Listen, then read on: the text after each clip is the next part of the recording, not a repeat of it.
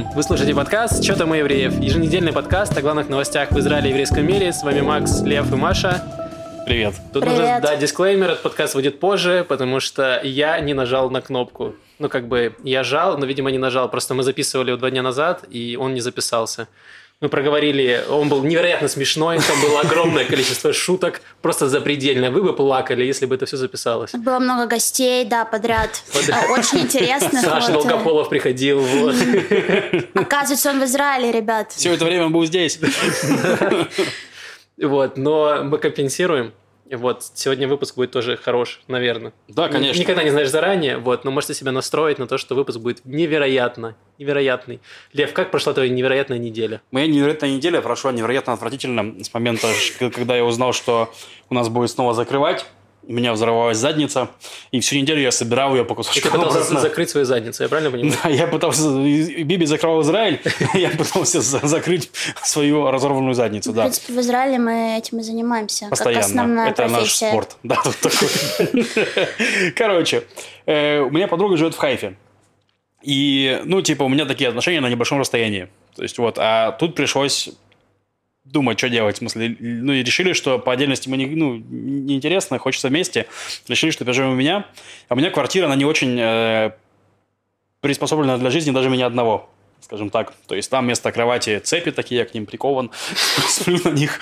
Вместо дивана в зале там бутылки. Ну, типа, я хочу почувствовать себя в России, поэтому кто-то ест оливье, я смотрю телевизор на бутылках. Короче, ну, в общем, в итоге мы там поехали в Икею, чтобы купить мебель. И вот буквально только что мы только, только мы купили мебель, я уже сижу вот на этих куче коробок, которые приехали там, да, в понедельник. И тут новости, Собираешь что... бутылки свои. Да, собираю бутылки, да. Новости, что, возможно, правительство и не будет вводить карантин этого воскресенья. Я такой думаю, ну елки-палки. И я раскладываешь подумал, бутылки обратно. да, я подумал, если они сейчас скажут, типа, что, ладно, чуваки, карантин э, мы не, не будем вводить, рабочие места будут, но транспорта между горо- городами не будет. И вот тут у меня взорвалось просто все вообще. вот. Но в итоге карантин ввели, и по этому поводу я вот буду бомбить чуть позже. Вот, пока так. Маш, что у тебя было интересного на неделе? Какая же разница, Макс? Ты слышал, что Лев сказал? Да, что у него освободились бутылки. Да. Ну, в общем, да, что все расстроились, потому что я не была готова к, ко второму закрытию, если честно, морально. Э, И плюс э, угадайте, когда у меня день рождения, правильно, вы угадали, оно воскресенье. Маш, ну я вот отпраздновал в карантин свой день рождения. Теперь твоя мы очередь. были здесь вообще-то, мы сделали шарики, мы подарили тебе яйца, мы подарили тебе все необходимое, мы были Яйца, рядом. здесь яйца, что ли, серьезно? Да, они были, но они уже закончились, мы А, съели. тогда понятно. Так. Вот, я- а, а я чего там? Я почитала в интернете, думаю, окей, как люди празднуют день рождения в карантине? Должны быть какие-то лайфхаки. Все для детей, типа, что развлекать надо только детей, когда у день рождения. А написано вот с 30 до 40 тебе не нужны развлечения. В общем, можно развесить объявление по дому, что у тебя день рождения, и незнакомые люди будут приходить, возможно, если им есть до этого дело, и что-то делать радостное. Маш, ну за 30 уже можно и не праздновать, просто бутылку вина и сидеть у окна. Не, ну у нас были... У нас, это я делаю так. Э, Просто у нас были грандиозные планы разные, всякие. Вот мы хотели делать всякие штуки. И Да. поэтому это немного расстроило. Вот. Но я понимаю, что идея такая, что все э, в этом говне, в общем, э, вместе, так сказать, и каждый борется с какими-то своими трудностями, которые возникают э, из-за карантина. И, наверное, день рождения это на самом деле не самое грустное, но именно сама череда вот этого того, что планы постоянно, то есть меняются, отменяются, и, ну и мир как-то так э, преобразовывается совсем ну, в другую какую-то материю непривычную. И с этим сложно совладать. То есть тебе кажется, что это либо будет всегда, и что это день сурка, Мгм. или день Пангалина в честь э, того, кто начал э, коронавирус по одному из исследований. Не Панголин? летучая мышь? Или летучая мышь, или пангалин. Вроде бы как летучая мышь гадила на Пангалина. Вот там такая схема. Хорошо. Так что да. Ну, я решила брать от жизни все до локдауна, и поэтому съездила в Кварсабу. Это полтора часа. А там есть все? Что там есть в Кварсабе, Маш? Ничего хорошего. Но я ездила в колледж, в общем, просто на краю Кварсаба, наверное, на краю земли. Это такой остров огромный, где, ну, колледж там реально большой, и он разделен по факультетам. Я, естественно, ездила на факультет искусств посмотреть, что он из себя представляет. Ну, такая атмосфера кибуца там. Но главное, что ты можешь туда приехать, а вот уехать, это уже намного сложнее, как казалось. То есть я там просто... Я, и там остановка автобусная, там нет накрытия, ничего. То есть это такой тоже пустырек, без, ну, солнце палит в тебя, нету где сидеть, ничего, ты просто ждешь. Я там была одна, и я стояла там 40 минут, и не было ни одного баса не проехал, хотя Google э, Maps говорил, что будет, будет автобус. Он таки приехал, но реально 40 минут. Вот. Но меня предлагали подвести, но я испугалась и не села в машину. Там было два мужичка паренька. Спасибо, что живая. Я да. решила, нет, я буду стоять. Возможно, здесь будет мой монумент. Как Хатико, который ждал. 17 автобус. Ну, ты доехала, все в порядке, ты жила, да, все отлично. Там интересно, мило, все прекрасно. Вот. Но мы уходим на локдаун, какая разница. Ну, ты уже повидала Кварсабу, что тебя что ты еще не видела в этой жизни? Кварсабу умереть. Но мне говорят, вот, давай, ты можешь переезжать из города в город. Вот, но я говорю, там важно, мне кажется, менять обстановку иногда. Мы привыкли путешествовать, да, и мы привыкли коммуницировать. Я вижу, что сейчас коммуникация нас сходит на нет во многом, правда. То есть э, вроде все на месте, там друзья, да, семья, но все равно люди как-то закупориваются, как мне кажется. Э, и начинают уходить в себя и переставать коммуницировать. И это плюс это и тяжело в карантин, правильно? И это тоже пугает. Вот. И мне кажется, что это какие-то огромные изменения, которые э, будут и дальше, которые реально исторические. То есть и не то, чтобы это классная история. Ну, посмотрим, да. На самом деле, ну, по крайней мере, что, из того, что я вижу, что выход с карантина сильно помогает. Ну, то есть, достаточно быстро мы вернулись к относительно такой жизни летом. Но потом все снова пошло по одному месту, и мы снова к этому возвращаемся. Ой, а можно еще одну маленькую историю давай, расскажу? Давай, давай. Скоро, это, скоро этого не будет просто.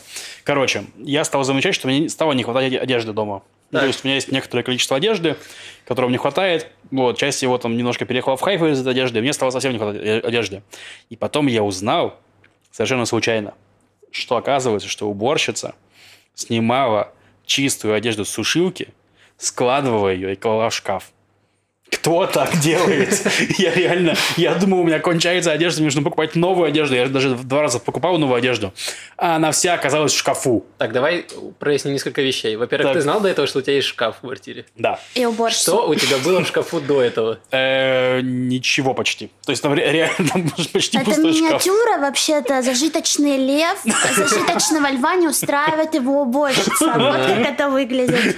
Она клала мои вещи в шкаф в мой шкаф. Могла бы просто, вещи. Могла бы просто бутылки накрыть этими вещами, и все. Не, ну просто у меня был очень цикл такой, типа, э, грязные вещи, э, я их снимаю, кладу, короче, к стиралке, так. потом и беру чистые сушилки. Если на сушилке нет вещей, то я, соответственно, стираю вещи, кладу их на сушилке. Да, или так. Вот. В самых крайних случаях беру самую чистую вещь из грязных вещей, надеваю и выхожу из дома, но базово я не знал, что шкаф участвует в этом процессе и должен участвовать, если честно. Вот. У меня просто впервые появилась вот эта сушилка, на которой нужно вешать, ее надо разложить. Да, но она занимает место, тебя это не смущает? У меня балкон, есть... меня там, я же зажиточный лев, я же живу не на двух квадратных метрах, у меня есть балкон. Но я снимаю с сушилки вещи сама, Сама? Я руками сама Ого. это делаю. Вот этими? Вот этими. И кладу вещи сама в шкаф. И знаю, что они в шкафу. Складываю сушилку и ставлю, потому что она занимает место, как я уже сказала, выше.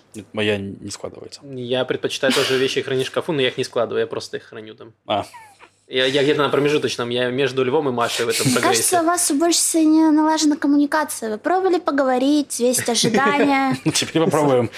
Теперь попробуем. Нет, ну на самом деле, извини, последняя про уборщицу. Просто уборщицу я тоже не вижу до конца карантина, если что. Очень жалею, да. Короче, это очень интересно, потому что, допустим, мне нужна вещь, я не могу ее найти, и мне приходится думать как уборщица. Ну, то есть, так, если бы я был уборщицей, которая находится в стране нелегально и зарабатывает себе на квартиру в Подольске, куда бы я положил мерный стаканчик льва? Я и нашел его в компьютерных деталях. Давайте сначала найдем, у льва есть мерный стаканчик. Человек не знает, что у него есть шкаф с вещами, но у него есть мерный стаканчик. Лев, для чего тебе мерный стаканчик? Чтобы готовить блюда, в которых нужна точная дозировка, амфетамины, например. Теперь у меня нет вопросов. Все понятно.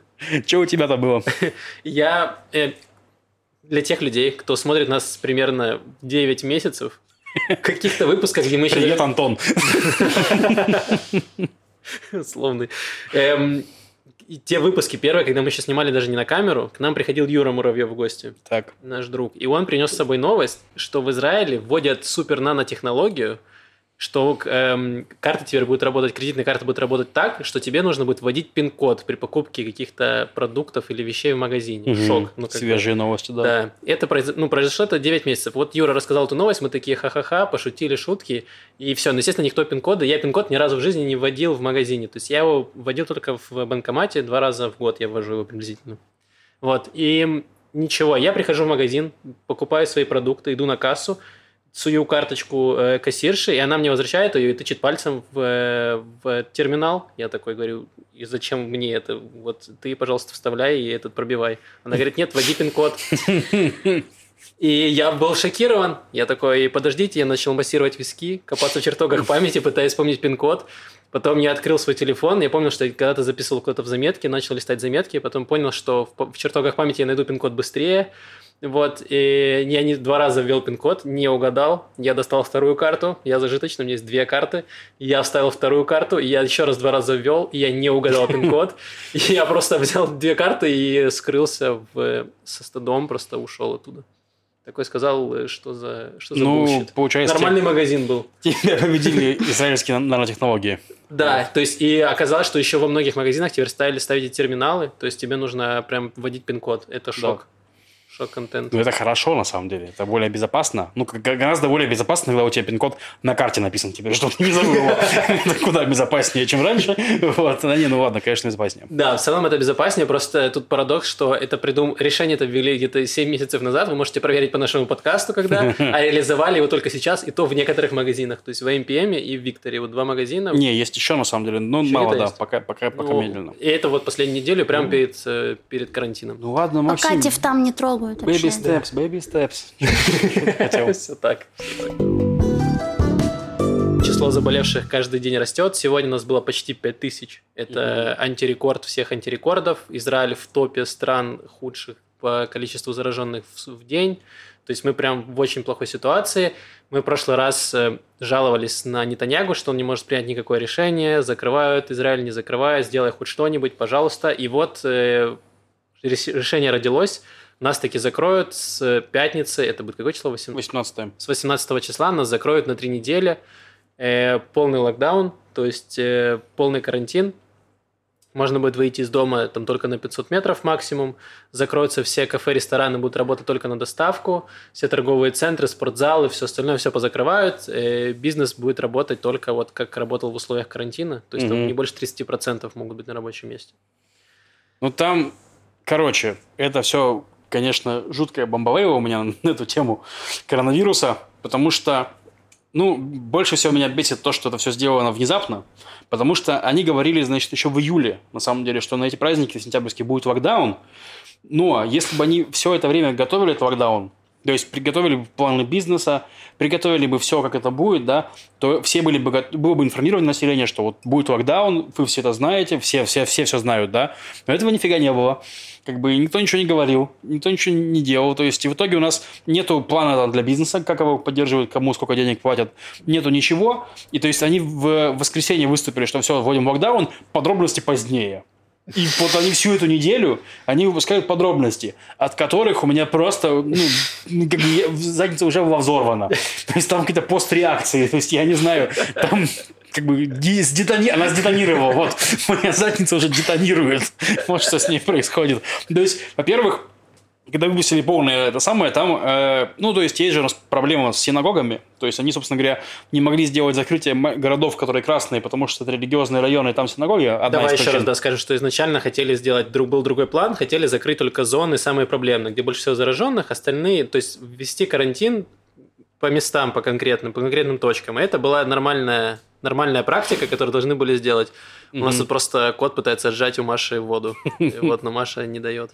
Маша борется в борьбе Маша, за выживание. Так, а теперь он за моей водой пошел. Так, пожалуйста, себе Короче, свою воду, да. на свою воду заработай. То есть, да. Так, извини, Да, я давай. вернусь. Но поскольку у нас есть сильное лобби э, ультрарелигиозное, они сказали, что мы не будем... Как это так? Значит, вот э, религиозные города закроют, потому что там много зараженных, а тель-авивчане будут, значит, бухать на пляже без масок. Не годится, закрывайте всех или пошли к черту. Вот. Не, И... Они даже не говорили закрывать всех или пошли к черту, они просто говорили пошли к черту. Ну да, но в итоге сошлись на том, что закроют всех. Ну, да, и причем э, Ар- э, Арец э, брал интервью у ортодоксов, каких, ультраортодоксов каких-то, да, типа. И они говорили, слушайте, вы знаете, мы даже не планируем никакой сегер, то есть, ну, в смысле, никакое закрытие. У нас будет большая молитва на Рошану, на Новый год, то есть, все у нас будет как по плану, ничего не знаем, чего там, какие там закрытия. Вот.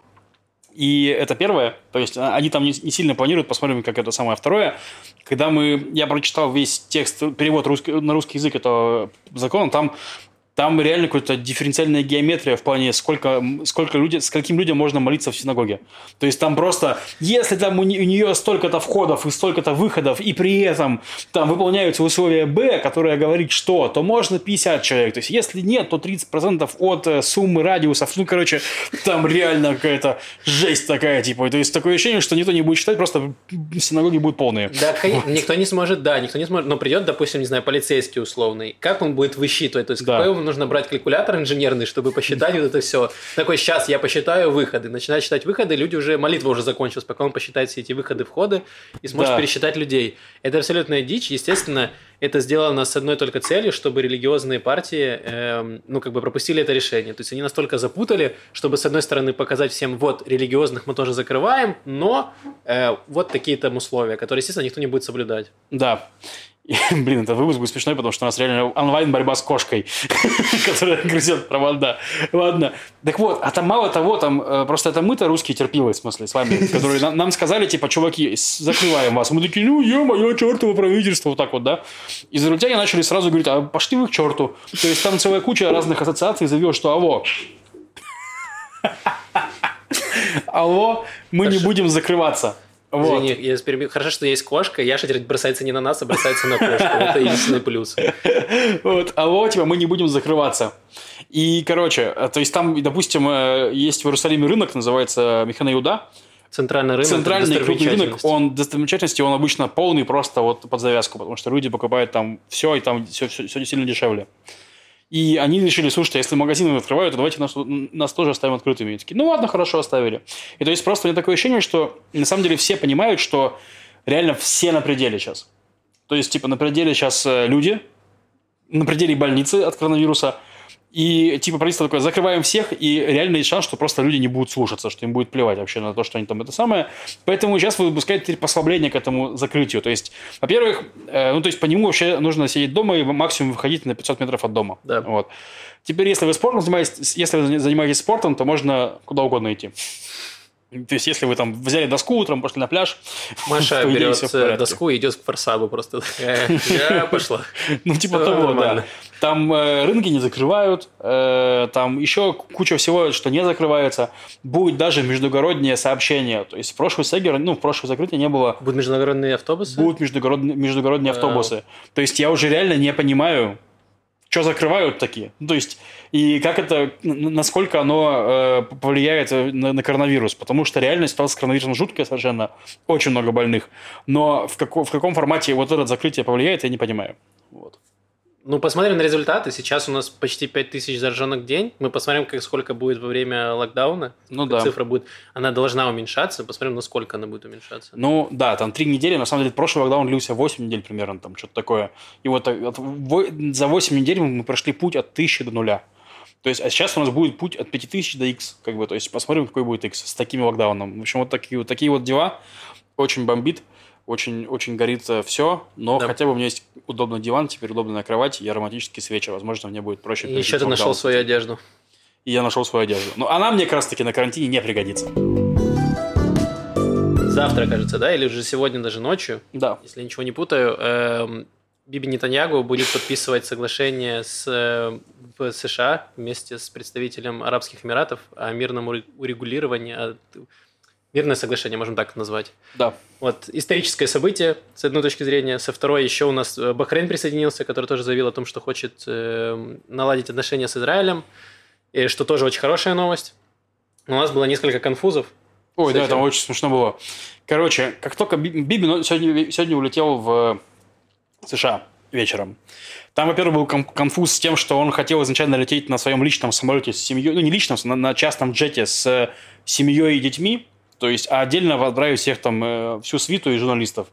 Вот. На, на- на это все возмутились. Журналисты сказали, что мы вообще туда не полетим. Зачем нам? У нас там какие-то есть э, чувак на зарплате, стажер там в Америке, вот он напишет, там, сфотает вас на телефон, напишет, что да, он прилетел, то есть, и все. Если Ну. вы не хотите с нами лететь на, самолете, то идите, ну, типа, Ну да, это странная позиция, что как бы у нас экономика не переживает сейчас громадный скачок, и зачем тратить деньги на приватный самолет, если ты все равно можешь... ну да, и причем ты закрыл всю страну, типа, а сам в бизнес-джете с семьей полетел э, в США. США Отвратительная тусоваться. совершенно позиция, да. Но в итоге он отказался от этой идеи, но был другой конфуз. Когда, короче, Биби уже улетел, выяснилось, что у него нет юридического права подписывать это соглашение.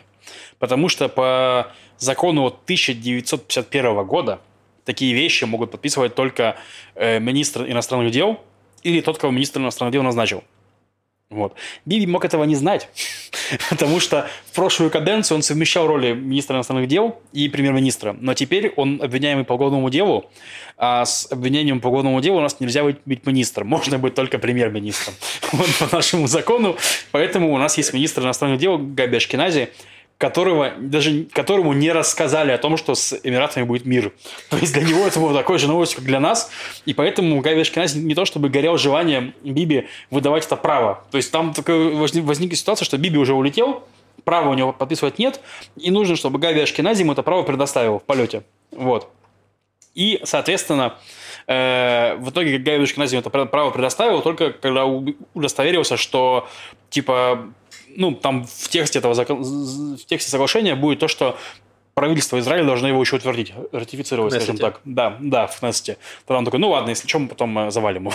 Вот, подписал Биби право, так что Биби сможет подписать. Ну, короче, ситуация вообще очень смешная. Да, это смешно. Эм, я хотел еще рассказать про новость, которая появилась 3 или 4 дня назад. Один из э, бизнесменов Арабских Эмиратов сказал, что он инвестирует большую сумму денег в Иерусалимский Бейтар, это футбольный клуб. Тут есть несколько, ну, очень смешных. Во-первых, э, Арабские Эмираты не признавали никогда существование Израиля, то есть, по факту, они не вели открытого какого-то бизнеса. Мгм. Но, естественно, все там подковерно или как-то в обход через подставные компании бизнес давно шел какой-то. И вот один из бизнесменов Арабских Эмиратов, который решил не называть свое имя, у него есть э, друг еврей, который владелец Бейтара Иерусалимского. Мгм. И вот сейчас он решил, раз э, Израиль подружился с Арабскими Эмиратами, то он может инвестировать в деньги в этот клуб. В чем э, сама прелесть всей этой новости, казалось бы, ну хочет вложить деньги в израильский футбол, пожалуйста, ну как бы кто против. Мгм. Но есть одна особенность, что Иерусалимский Бейтар – это самый э, националистический клуб. И болельщики Бейтара, помимо того, что они бьют э, демонстрантов в Иерусалиме, драки, то, что, о чем Лев рассказывал несколько Мгм. выпусков назад, Вторая, они выступают активно, чтобы ни один араб никогда не играл за команду. То есть у них там даже они, ни, ни одного мусульманина, ни араба не подпускают. То есть это их позиция. Они гордятся этим, что ни один араб не играет за э, Бейтарский Иерусалим.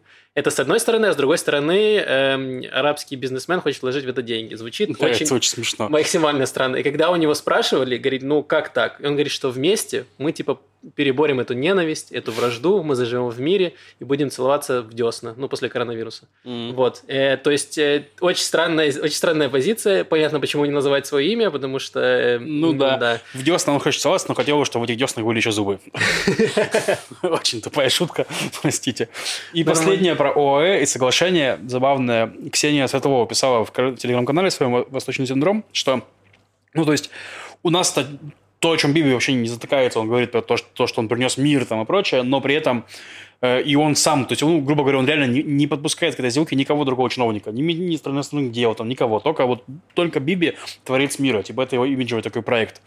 А со стороны ОАЭ э, их принц, который там управляет ОАЭ, типа Мухам- Мухаммед бин э, Ибн Заид, по-моему, там МБЗ он там называется. Мухаммед, Мухаммед Бен Салман, ну, это... Бен Заид, не, он Бен А. Заид, вот, другой. МБС, это который из Аравии. Аравия, Да. да. Вот. В общем, Мухаммед Бен Заид дистанционируется от этого и подписывает договор, летит какой-то министр, не он сам. Вот. Поэтому, типа, ну, это показывает, кому это важно, типа, кому это менее важно. То есть, кого уговорили, грубо говоря, Арабские Эмираты, а кому это последний шанс, чтобы хоть какое-то лицо сохранить в том э, хаосе, который они учинили с коронавирусом. Потому что, ну, типа, 5 тысяч в день в стране, в которой 10 миллионов человек, это просто очень много. на железнодорожной станции какой-то э, контролер не пускал э, ультрарелигиозных чуваков, харидим, в поезд. Он просто их не пускал, как бы не давал им зайти. И все подумали, что типа хватайте Либермана, типа, что себе позволяет, лапид.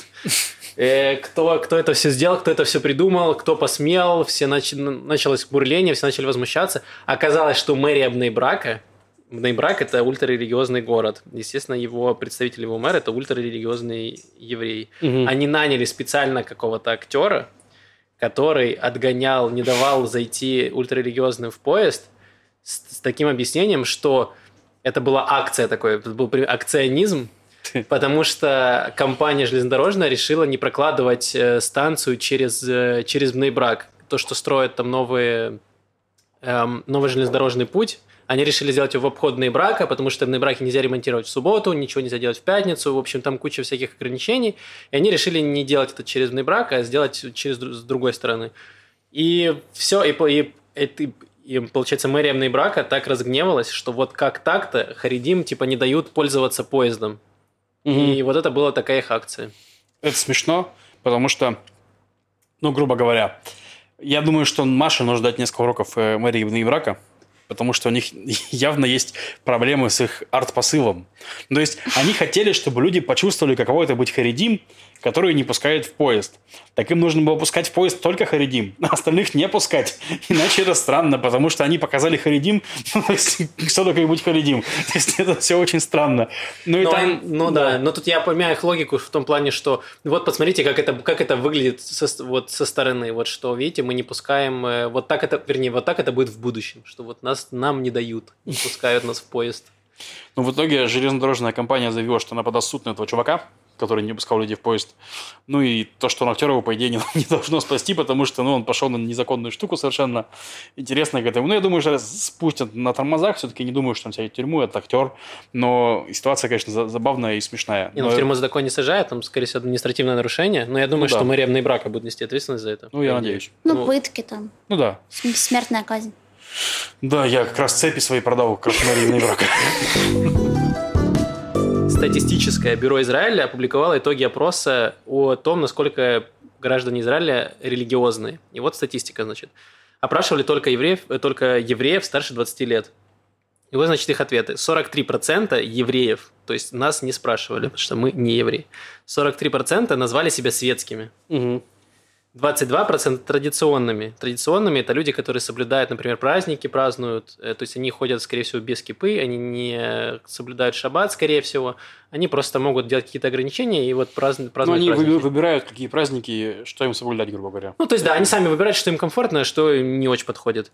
Э, 13% традиционно религиозными, это как раз вот ближе уже люди, которые, там, не знаю, ходят, ходят в кипах, соблюдают шаббат, то есть уже они не ультрарелигиозные, они тоже делают какие-то послабления, но они стараются соблюдать более-менее. Мгм. 11% религиозные, то есть это там вязаные кипы, это эм, люди, которые ходят э, ходят просто в кипах, постоянно ходят каждый день в синагогу, каждый день молятся. Вот религиозные, их 11%, и 10% ультраортодоксальные. То есть это вот э, ребята в шляпах, э, шапках. Харидим. Да, Да. Харидим, как раз, которые живут на Ибраке, в Мешарим, и вот во всем этом. То есть, что мы получаем? Что практически половина – это абсолютно светские люди, которые не считают себя религиозными, не соблюдают праздники, не ходят в синагогу. И только вот там уже 20, и по сути у нас реально религиозные 22%, 21%. И только из евреев. Это еще не опрашивали всех, которые не являются евреями. Мгм. То есть мы получаем, что у нас реально религиозных людей там, ну, 15 от всего населения Израиля, может быть, ну, 15% в лучшем случае. Ну, да. И мы и просто можно как экстраполировать понятие, насколько они влияют на нашу жизнь, то есть на жизнь нерелигиозных людей. Да, но я тебе так скажу. Дело в том, что э, из-за того, что они очень дисциплинированные, у них очень высокая явка на голосовании, самая высокая, мне кажется, по всем секторам. И, грубо говоря, 10%, 10% если, если мы даже берем, что 10% Израиля с арабами вместе, это mm-hmm. Харидим, да, то, по идее, их партии должны иметь 12 мандатов в Кнессете. А они имеют 17 мандатов в Кнессете сейчас. 16, нет? Ну, или 16. Ну, Но все, все, все еще больше, чем, э, чем их. Вот. То есть, соответственно, просто дело в том, что люди, которые ну, грубо говоря, есть люди, которые аполитичные, которым не звонит Равин, то есть у них же там супертехнологии, мы, по-моему, тоже в подкасте рассказывали, что на каких-то выборах партия Ялут Атора, типа, применила там, ну, типа, грубо говоря, у них в реальном времени они узнавали, кто еще не пришел голосовать, и этим людям звонила, типа, робот с голосом Равина и говорил, что нужно идти голосовать. Там что такое ты что рассказывал, нет? Вот это неплохо. Нет, я первый раз это Ну, то есть там или, может, не рассказывали. То есть вот такая вот фигня, типа, что а, они же там очень послушные, то есть, ну, Равин мой сказал, я пойду проголосую, конечно. Вот. То есть э, у них гораздо выше явка, и поэтому у них гораздо больше представительства. То есть будь у них не 17, а не 16, а 12, это уже бы сильно изменило расклад сил, на самом деле. Четыре мандата – это много, потому что это, ну, 4, если у нас, грубо говоря, 64 на 56 – это коалиция, 60 на 60 – это не коалиция. То есть, поэтому это вот, вот, вот оттуда все растет. Такие дела. Голосуйте, пожалуйста. Ба-ба-ба-ба. Рубрика «Глобальный еврей». Мы возвращаемся совместно mm-hmm. с сайтом Jewish.ru, где да. мы расскажем про какие-то интересные новости, э, э, которые, материалы, которые вышли у них на сайте. Маш, что тебе понравилось? Ну, я прочитала про поэтессу так. Рахель, такая известная поэтесса, вот одно из самых там э, популярных ее стихотворений, и впоследствии песня «Кенерет», собственно, где она и жила вблизи Нужно э, сказать главное признание. Она на 20-шекелевой банкноте изображена. Ну, это главное признание. Там написана просто строчка. Вот а. с обратной стороны там написана строчка этого стихотворения про Кенерет. И да, ее э, фотография, все как надо. Но мне кажется, самое важное, что стоит вынести всем людям из этого интервью, это то, что там написано. Это не интервью, давай, она уже умерла. Ну, статья. Да, э, статья.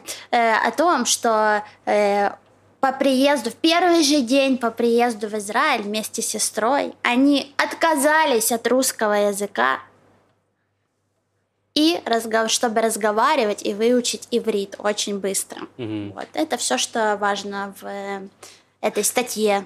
Слушай, ну Рахиль вообще была очень мощная тетка. Она ну, же там да. тоже поехала в кибуц и учила вообще земледелие, то есть и стихи для нее была такая втор- втор- второстепенная штука, но просто они реально были клевые, поэтому ее все знают там в таком духе. Она там забавная, мне больше всего, мне очень понравилась эта статья, тоже, ну, э, то, что заголовок так гласил. Богемную жизнь в Полтаве она поменяла на крестьянскую долю в палестинском кибуце. Это просто гениально, мне кажется, автор этих строк просто закликбейтил. Кликбейтил, да. То есть э, там немножко забавная история, она как бы интересна тем, как э, творческие люди умирают ноунеймами. Можно так назвать. То есть она, она была из богатой семьи, из, в, жила, жила в Полтаве в Украине, потом она решила стать э, такой сионисткой, переехала в Израиль, учила земледелие, и очень понравилось, она хотела, то есть она и предлагали учиться там во Франции, в Италии, но она поехала в Израиль, значит, в Палестину, тут все возделывать землю. И она подхватила туберкулез. Угу.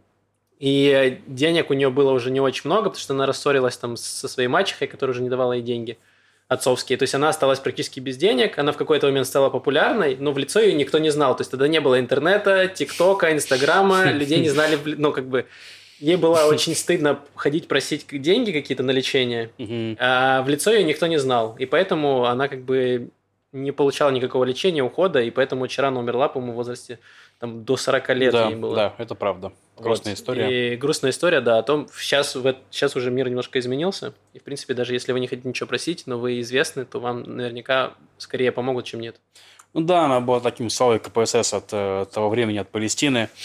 Она, я лучше сдохну чертовым нонеймом, чем прославлюсь и стану тобой, сказала она в жизни Полтаве. Приехала в Израиль и сдохла нонеймом, да. Так бывает. Не, на самом деле, хорошая статья, да, и, ну и поэтесса интересная, чисто жизнь ее интересная. Она, я про нее читал, потому что у нас был топик про нее в Ульпане на иврите. Да, мы тоже читали про нее. Вот. И, короче, еще хотел сказать, что я, точнее, прочитал на Jewish.ru, тоже в этой подборочке. Эм, мне очень понравилось, там была статья про организацию Нили. Я не помню, как называлась статья. Я скину ссылку в описании. Грубо говоря, Нили – это организация, которая еще до, до возникновения Израиля, даже там, э, которая оперировала на подмандатной Палестине. Это просто подростки решили, что они будут бороться, они боролись с турками. То есть здесь mm-hmm. развалась Турция, и они шпионили за турками в пользу британцев.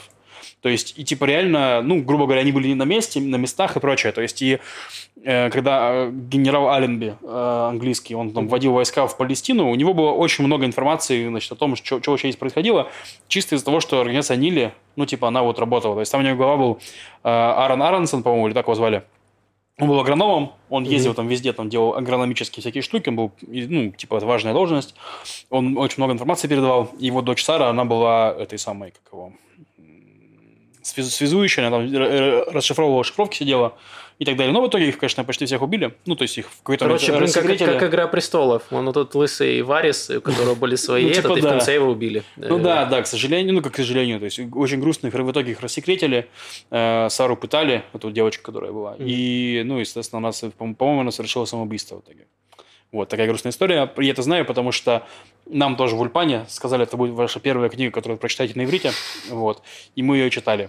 Но они не знали, но я к тому времени уже прочитал Гарри Поттера на иврите. И для меня это была вторая книга, которую я прочитал на иврите. Пока ты не прекратишь говорить по-русски, Лев. Ты не умрешь молодым, да? Ты это хотела сказать. Не подхватишь туберкулез, да. Ну, короче, история просто интересная, поэтому я скину ссылку, рекомендую. Но чисто для образования она просто прикольная. Вот сама вся история. Все так, все эти статьи и много другое можете найти на сайте Джуишку. Новости культуры. Опять Нам же, жопа. какая разница? Да, вообще не важно. Анонсировать какие-то мероприятия не имеет смысла. В принципе, и полгода как не имело смысла в целом. Э, но, тем не менее, я решила, что что может быть полезным в данной ситуации, поэтому я нашла интересный open call, пока все будут сидеть в карантине, чем можно заняться. Open call объявлен э, киношколой э, в Иерусалиме, она называется Мале Film School. Никогда не раньше не слышала. Конкурс называется Home World. И суть его в том, что до 11 октября вам нужно прислать видеоработу на тему там дома, но не обязательно, в общем, ну, основная такая концепция дом, но разные там могут быть обходные пути, э, так как это все-таки такая большая э, тема. И э, он должен быть ролик до двух минут, это может быть анимация, может быть короткометражка, все что угодно. Э, и денежный приз, там три места, дают бабосы приятные эм, во всех смыслах. приятные бабосы. Так что участвуйте, пока вы сидите дома. И еще э, одна интересная штука, которую я нашла, тоже не могу не поделиться. Это Либлинг э, Хаус, о котором я не раз рассказывала, как White City Center, наш любимый в Тель-Авивский. Белый город. Да, они недавно выкатили на сайт информацию о курсах. Они их называют как городская школа при Либлинг Хаус. И там достаточно крутые курсы. Я не знаю сейчас, когда они начнутся. Там многие э, написано, написано старт э, в середине октября и дальше. Ну, я не знаю, как с этим будет, но тем не менее, мне кажется, важным знать, что они вообще существуют. Там они делятся на три э, сектора. То есть курсы для детей, курсы для взрослых и курсы для художников. Ну, для а детей. Сектор приз? Э, тех, кто как-то так или иначе занимается э, на барабань. Э, Добила нужно было, прям тоже. Э, те, кто занимается искусством так или иначе. Вот и дальше вы заходите в этот сектор, который вам интересен, и там много прям всяких курсов, не знаю, для, для вот этих креативщиков они э, разработали этот курс, он состоит из модулей разных, и он построен на системе Баухаус обучения, который в Германии университет и выглядит достаточно интересно. А для взрослых это разные-разные курсы, там, например, по э, обработке дерева, то есть там, там нужно не мебель сделать, все что угодно. И это все вот там в Либлинг-центре, плюс можно пользоваться всякими благами этого здания, там и учебные э, комнаты, и библиотека, и, в общем, очень много крутого. И там есть и по рисунку курсы, по дизайну, по э, скульптуре, просто их там миллион, ценовая политика, вот эти курсы, их там где-то 16 занятий в каждом, э, она варьируется от 1600 э, до 2000 примерно за 16 уроков. Вот это вот такая вот... э, Ну, божеский, если это интересно. То есть такой типа урбанизм получается, да? В Там- основном. Урбанизм и, и искусство. Там есть, ну да, там есть вообще и по архитектуре, там Мгм. есть по этим, как, эм, ну, сады, которые тоже урбан сады, скажем так, которые ты можешь сам делать. э, там. И э, да, их там прям огромное количество, и они выглядят интересно. Давайте пообщаемся со зрителями, Да. с нашими. Э, В форме обра- обратной связи будет только один вопрос. Сейчас его зачитаю. Привет, это Ангелина. Если честно, это им- имя у меня ассоциируется только со старой-старой рекламой Нескафе. Там, где, если это Даша, я не буду брать трубку, а если там Маша, то я возьму. Это Ангелина. Вот. И вот, и вот эта Ангелина пишет нам. Если вы, Ты такой же, трубку, если вы такой же старый, как я, не помните рекламу, ставьте voice. В общем, мы с вами были в Штейтоу Трипе прошлым летом. Это, видимо, с Максом и с Машей, что я Да, там не все был. так. Привет, Ангелина. Обожаю ваш подкаст, один из моих наилюбимейших, спасибо. Вы все очень крутые, вас невероятно интересно слушать. Очень спасибо. В то время, что вас слушаю, становлюсь чуть ближе к Израилю. Спасибо за атмосферу. Огромное спасибо, что слушаете. За теплые слова просто чмоки. Сахнут нам доплачивает. Да, нет. И у меня есть вопрос. Ощущали ли вы на себе, или, может, есть история знакомых, что к русскоязычным евреям-репатриантам относятся не так, как к сабрам, ну, к местным, значит, израильтянам, эфиопским или сефардам, ну, соответственно, иракские евреи, что есть так называемый антисемитизм по отношению к русским евреям. Стали бы менять русскую или украинскую фамилию, чтобы скрыть страну исхода? Например, почему Макс не поменял? Или такие истории уже стали неактуальны, как были еще пару лет назад? Спасибо, обнимаю вас крепко. Для ответа на этот вопрос мы бы пригласили сюда кого-нибудь из партии НДИ. Вот, они бы рассказали по поводу антисемитизма по отношению к русским евреям. Да. Или кого-нибудь с полуторного поколения тоже. Но в целом, можно сказать, что есть, ну, в каких-то вещах есть стереотипы. То есть мы все живем в э, стереотипах, и стереотипы есть как и к русским евреям, так и к евреям и э, эфиопским, и к сабрам, и к сефардам. То есть у всех Мгм. все живут в плену стереотипов, и иногда с этим сталкиваешься. То есть то, о чем мы разговаривали с э, Машей Тиндереллой, Мгм. то, что она говорила, да, и какие есть стереотипы по отношению к русским и э, стереотипы по отношению к израильтянам. То есть все это есть, возможно, не так, с годами становится не так сильно, потому что интернет делает свое дело, э, люди знакомятся, изучают, знакомятся с другой культурой, как-то стереотипы эти уходят по чуть-чуть. Вот, и, в принципе, ну, я на себе не ощущал какого-то огромного, э, огромной проблемы. Э, надо мной только вот э, меня угнет булили, собственно, вот Лев меня булил и еще ребята. Когда мы делали фестиваль Макуре, то там на титрах было написано, значит, э, фамилии людей, которые, которые делали. И там, значит, фамилии были Гальдорт, Гальштейн, Миссингисер, эм, Малах. Малах и Сотников. И вот, и они такие... Один лишний. Кто? Кто лишний? Овца.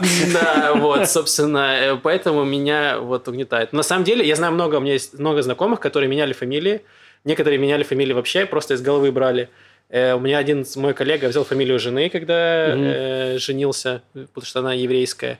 Наверное, они считают, что в этом плане они как бы становятся чуть ближе им влиться, в, э, влиться в общество, проще во всяких услугах. Я могу сказать, это правда, потому что я недавно открывал счет в банке, и мою фамилию не смогли написать правильно, без ошибки, потому что фамилия Сотников – это не фамилия Крузенштерн какой-нибудь или что-нибудь такое. То есть букв очень мало, все очень просто, но, к сожалению, э, работник банка не смогла ввести правильно этот, эту фамилию. Очень Мгм. плохо. Вот. И у нас еще есть смешная история. А, смешная история от нашего комика Криса Фальмана, который в э, младенчестве Ключников. Крис Фальман или Костя Ключников. Грубо говоря, Крис приезжал из Челябинска, и он решил, что приедет в Израиль и возьмет э, фамилию бабушки Фальман. И, значит, он, ну, и имя, черт знает кого, видимо, Криса Рока. Он стал Крис Фальман. И тут уже в Израиле он узнал, что Фальман израильтяне читают как пельмень. То есть он стал Крис Пельмень, потому что, ну, в иврите как бы если буква П и буква Ф, она одинаковая, пишет одинаково, да? И если она на первой из буквы стоит, то это почти всегда П. То есть, а Ф, если в середине слова. Вот. Да. И поэтому они читают букву как Ф, как Ф, как П, типа, то есть, а дальше, типа, там нет гласных, то есть, поэтому он пишет просто ПВМН. Поэтому дальше ты уже сам знаешь, как там Фальман, Пельман, там, Пельман, вот, вот он по дефолту его называют пельменем, да. Эту историю он рассказывал в нашем шоу «Три вопроса», вот, в одном из выпусков. Это очень смешно. Я слышал эту историю несколько раз, и я всегда просто я умираю. Маш, сталкивалась ты с э, расизмом по отношению к себе? Что ты Мне кажется, что со своей стороны могу сказать, э, меня удивляет всегда, что есть какое-то такое, э, такое убеждение, что э, русскоязычные, они, возможно, потенциально меньше евреи, чем те, кто не русскоязычные. Да. То есть, например, даже снимая квартиру, то у меня там, э, ну, агент спрашивает, а вы еврейка? Я Мгм. говорю, ну, да. Так, ну, он А говорит, чем «А докажешь? ну, в смысле, мама еврейка? Я говорю, нет. Ну, так, ну, получается же нет. Это просто агент квартиры. Я чувствую, что это значит, что он мне не Как сдаст будто шедух квартиру. делают уже. Мгм. Не, что да. Но он говорит, ну вот смотри, у меня вот сын, да, у него тоже была русскоязычная девочка, она приезжала тут у нас, говорит, вот так прямо рассказывает. Говорит, и, ну и все, выгнали ее из страны. Я говорю, в смысле выгнали? Ну, то есть, а у нее есть еврейские корни? Он говорит, нет. Говорю, так, ну, чем...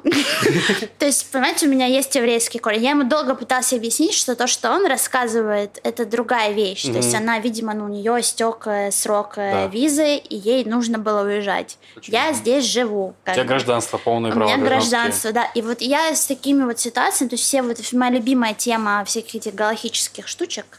Вот, ну, галаха это как э, по э, Ну, матери. религиозная традиция Да еврейская. эм, по матери еврейка. Вот, и вот с этим э, это ну, то, с чем я сталкиваюсь, и что вот мне кажется, есть какая-то вот такая вот витающая в воздухе тема э, о том, что вот русскоязычные, они, возможно, не евреи, там, это что-то такое приблудное, там. Э, Вот, это вот такой вопрос, который меня тревожит. А по поводу фамилии, вообще, я думаю, в жизни нельзя менять фамилию. Ну, то есть, я понимаю, что разные есть фамилии, вот, но я, например, свою фамилию очень люблю, хотя я думала, что я Малых, я была Маша Малых всегда, и до того, как я приехала в Израиль первый раз, и мне в Бангурионе сказали, типа, ты знаешь, как твоя фамилия переводится? Я говорю, нет. Они говорят, ты... А, я говорю, как твоя фа-?» Они говорят, как твоя фамилия? Я говорю, Малых. Они говорят, ты не Малых.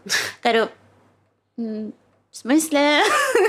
У меня есть паспорт, там написано, говорят, ты Малах. Типа, ну, ангел переводится твоя фамилия.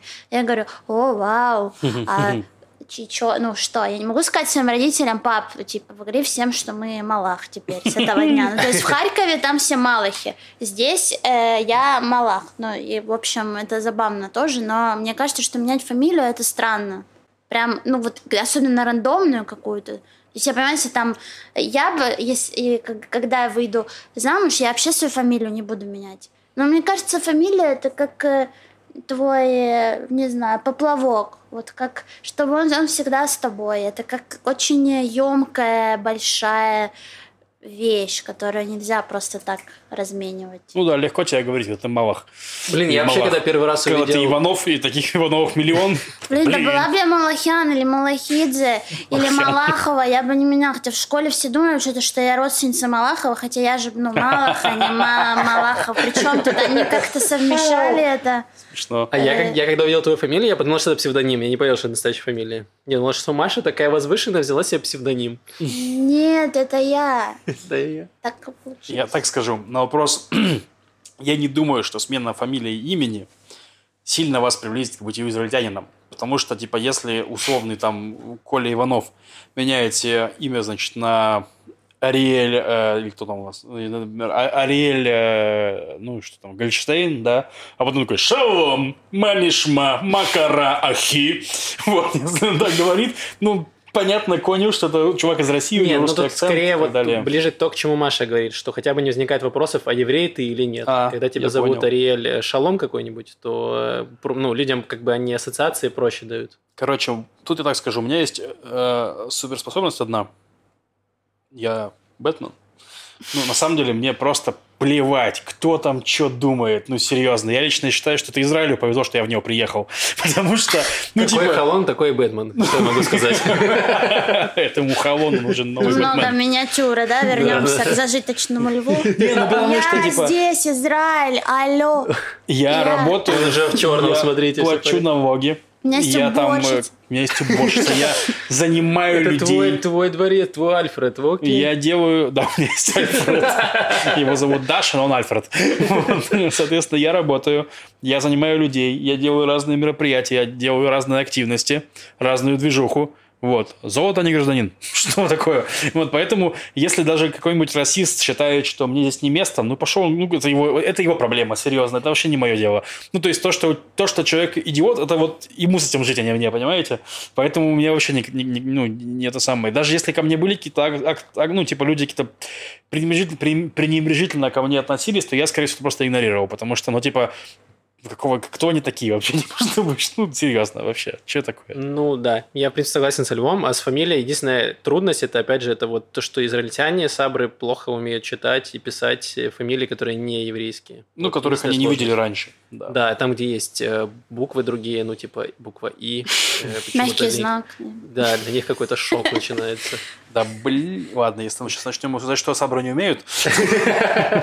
Не, просто недавно мы в Хайфе заказали себе еду в э, этом, ну, местном Delivery Club, который Тенбис.